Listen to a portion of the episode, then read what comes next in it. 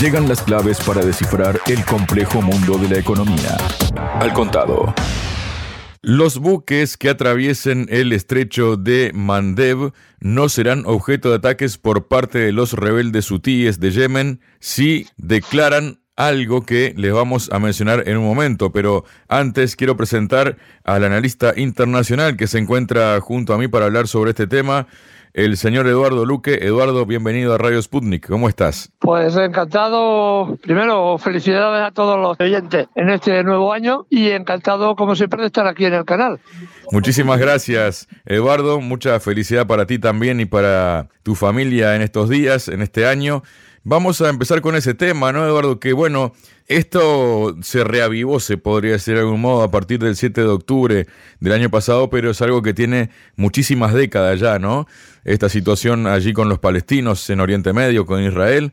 El asunto es que el miembro del Consejo Político Supremo de los hutíes, Mohamed Ali al-Houthi, se dirigió a través de su cuenta de X, no antigua Twitter, a las compañías navieras y ministerios de transporte internacionales con una propuesta sencilla y económica consistente en que sus buques que se acerquen al estrecho y declaren no tenemos ninguna relación con Israel. De este modo, no serán objeto de ataques por parte de los hutíes de Yemen, es decir, declarando que no mantienen lazos con Israel, ¿no? Al-Hutí advirtió que si un buque les engaña dirigiéndose posteriormente a un puerto israelí, será incluido en una lista negra y será incautado la próxima vez que intente entrar en el Mar Rojo. Este paso no requiere militarizar el Mar Rojo y no perjudicará la navegación internacional, indicó el representante, reiterando que el objetivo último de los hutíes es detener la criminal agresión terrorista israelí y levantar el asedio de Gaza. ¿Qué nos comentas? de esta medida que lanzan los hutíes, Eduardo? Pues primero varias cosas. Yo primero haría una referencia que tú has hecho sobre el, eh, que esta crisis nace el 7 de octubre con el ataque de las fuerzas palestinas al ejército israelí. Pero yo diría, yo puntualizaría un poco, ¿no?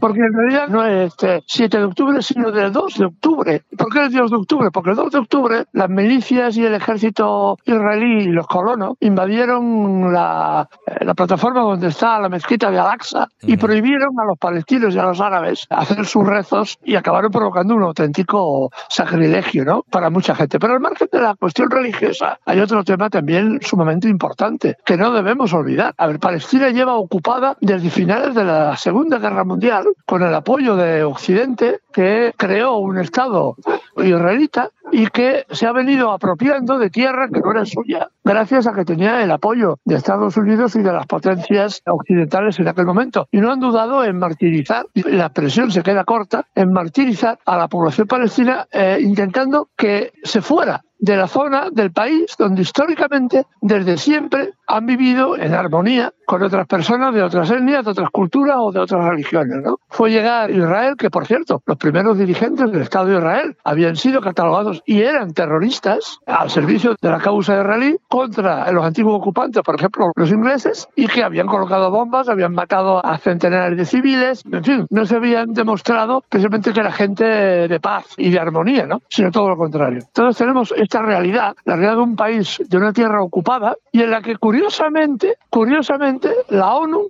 reivindica el derecho de la resistencia, incluso la resistencia armada para todos aquellos pueblos que estén oprimidos y que hayan sido invadidos por otra potencia extranjera. Por lo tanto, es curioso, ¿no? Como Occidente, la prensa occidental habla del terrorismo de Hamas que no es jamás, que jamás está formada por varios grupos diferentes, de diferentes ideologías, incluso religiosas, y hablo del terrorismo de Hamas cuando son los palestinos los que tienen el derecho a la autodefensa, precisamente en una situación, en un marco donde han sido invadidos y donde el invasor lo único que promueve es un genocidio y la expulsión de esta gente de su tierra. Y hemos visto cómo en estos procesos históricos los palestinos han sido capaces de tejer alianzas y apoyos. Y han encontrado un apoyo muy firme, precisamente en el Yemen. Los hutíes han dado apoyo desde el primer día a la lucha de la resistencia palestina en Gaza y están dando apoyo en este momento. ¿no? Con una situación muy inteligente. ¿no? no se trata de impedir el paso de todos los barcos,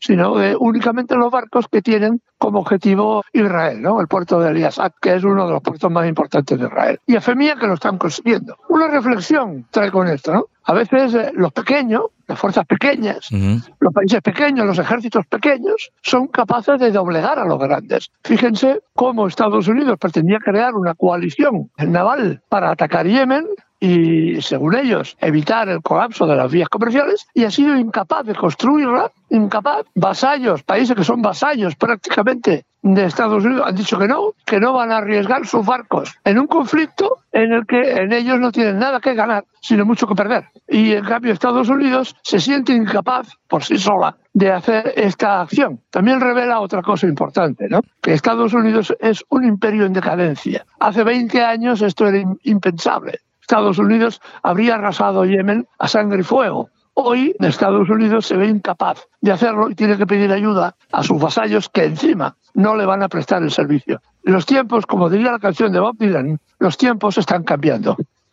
Los tiempos están cambiando, Eduardo, y unos nuevos tiempos podrían marcar que, por lo menos de momento y mientras dure el conflicto, las rutas marítimas tengan que hacer una variante, ¿no? Con todo lo que ello implica. La cuestión es que, esto ya lo sabemos desde hace un tiempo, ¿no? Que en medio de los bombardeos por parte de Israel a la franja de Gaza, el movimiento de los hutíes comunicó a mediados de noviembre que sus fuerzas armadas atacarían a todos los barcos que naveguen con bandera israelí o sean propiedad de empresas israelíes o estén operados por ellas. La amenaza fue posteriormente extendida a cualquier barco que se acerque a las costas de Israel, precisamente no, pero el resto de barcos están excluidos de estos ataques de los hutíes. Y el asunto es que eh, esto ha perturbado, se podría decir, el comercio mundial con posibles consecuencias como desencadenar un nuevo episodio de inflación global a medida que se disparan las tarifas de transporte marítimo.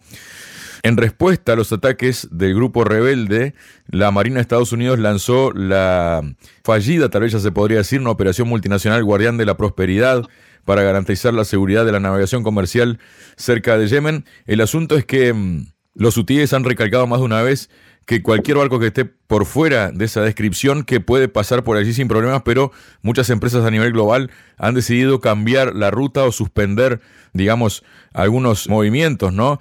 El asunto es que por el Mar Rojo pasa el 10% del comercio marítimo global, Además, 7 millones de barriles de crudo y derivados pasan cada día por el estrecho de Mandev.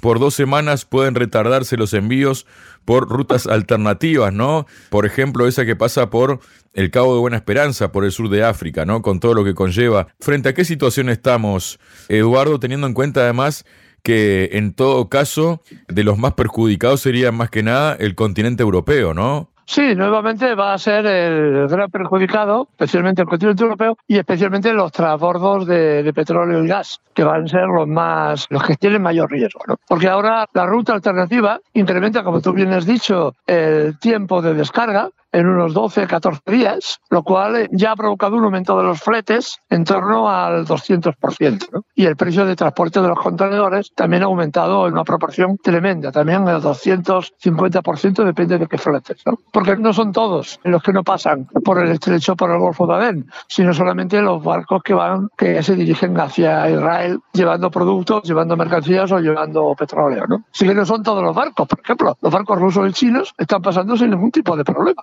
de estrés. Evidentemente no tienen relaciones con Israel y no tienen por qué preocuparse de las lanchas rápidas de los hutíes. ¿no? Esto también es otra realidad. ¿Qué es lo que estamos viendo? Estamos viendo, porque esto hay que verlo en un contexto global, estamos viendo cómo Israel pretende extender el conflicto, el conflicto militar de Gaza, pretende extenderlo a todo Oriente Medio. ¿Qué es lo que está pasando? El otro día hablaba el secretario general de, de el señor Nurrala, citando fuentes que después fueron confirmadas, citando fuentes del Ministerio de Sanidad de Israel y el Ministerio de Defensa, donde hablaban Ministerio de Sanidad, que es el que puntualizaba mejor los datos, que el número de bajas que ha sufrido el ejército israelí es ya muy, muy, muy notable. Estamos hablando de 15.000 bajas entre muertos y heridos, una cifra realmente impresionante para un ejército, digamos, que tiene una limitación en cuanto al número de efectivos. ¿no? Recordemos que la población de Israel son 9,5 millones. ¿Qué está pasando en Gaza? Que Gaza se está viendo que el gobierno israelí no está ganando la guerra no la está ganando y Netanyahu necesita, ha decidido expandir el conflicto a todo Oriente Medio. Por eso atacó un general de la Guardia Revolucionaria iraní a finales de diciembre, atacó y asesinó también al segundo de Hamas en Beirut hace unos, unos pocos días y hace también cuatro días un atentado terrible en Teherán en Kerman, la ciudad de Kerman, en Irán, mató a más de 90 civiles. Esto tiene la clara mano de Israel y Israel está promoviendo un conflicto generalizado en Oriente Medio. No sabemos cuál es la postura de Estados Unidos, porque hoy sabemos que es Estados Unidos quien sostiene al régimen criminal de Israel. Sin el dinero y las armas de estadounidenses, el ejército de Israel se desmoronaría en pocas semanas. Así que realmente depende exclusivamente de lo que haga el señor Biden, que también está muy comprometido con unas elecciones que ya han comenzado. La campaña preelectoral ya ha comenzado en Estados Unidos y está muy limitado y muy sometido también al tema de las elecciones.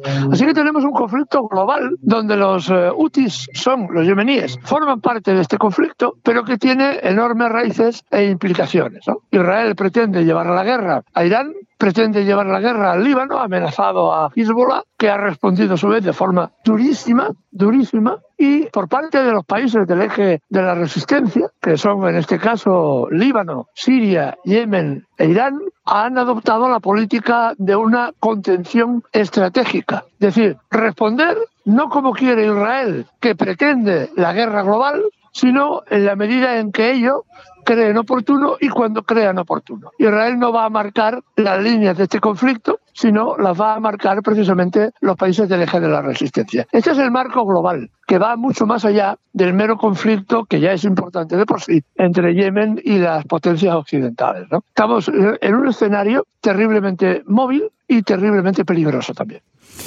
Dicho sea de paso, Eduardo, se ha reunido el fin de semana el representante, el alto representante de la Unión Europea para Asuntos Exteriores y Política de Seguridad, el jefe de la diplomacia europea, Josep Burrell, se reunió con, en el Líbano con una delegación de Hezbollah, donde Hezbollah dijo a Burrell que no discutirá el cese de hostilidades si no se pone fin a la guerra en Gaza. Es decir, fue Burrell a decir a Hezbollah que como que se mantengan al margen, ¿no? Pero no va a Israel por otra parte, a decir que acaben con el genocidio que están cometiendo, ¿no? ¿Qué papel está cumpliendo Burreil en este sentido, Eduardo? Es un, este el jardinero, que yo lo llamo el jardinero, señor Burreil, es meramente un jardinero.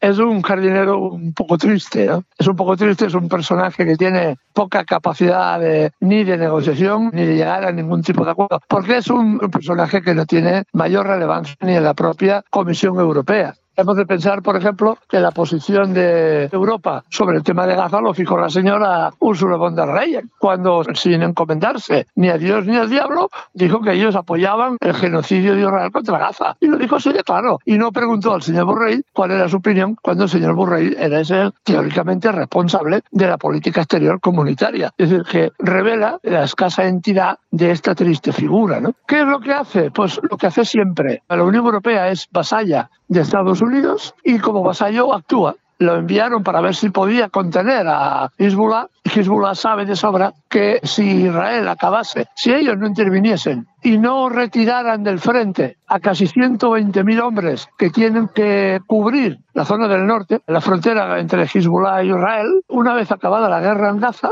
seguramente, con toda seguridad, el ejército israelí se dirigiría contra el Líbano y ocuparía el Líbano. Esto lo sabe cualquier niño de escuela que, que tenga un mapa delante de los ojos. ¿no? Así que Hezbollah, evidentemente, no va a caer en esta trampa, sino al contrario, está amenazando gravemente al ejército de Israel, que está sufriendo un duro castigo también, y precisamente para eso, porque de ganar la guerra a Israel o de ganarla fácilmente, rápidamente se dirigiría hacia conquistar Cisjordania y posteriormente conquistar también el Líbano, ¿no? lo cual agrandaría el conflicto en términos exponenciales. Pero esto es lo que busca Israel, así que la Unión Europea, de nuevo, va haciendo el juego a, precisamente a estos auténticos criminales.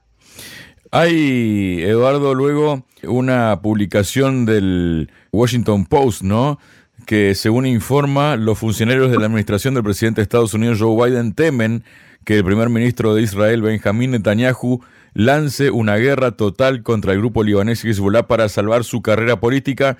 Y por otro lado, tenemos que eh, durante una visita a Qatar, este domingo, el secretario de Estado de Estados Unidos, Anthony Blinken, dijo que su país se opone a la idea de reasentar palestinos fuera de la franja de Gaza y aboga por su regreso al enclave una vez termine el conflicto con Israel.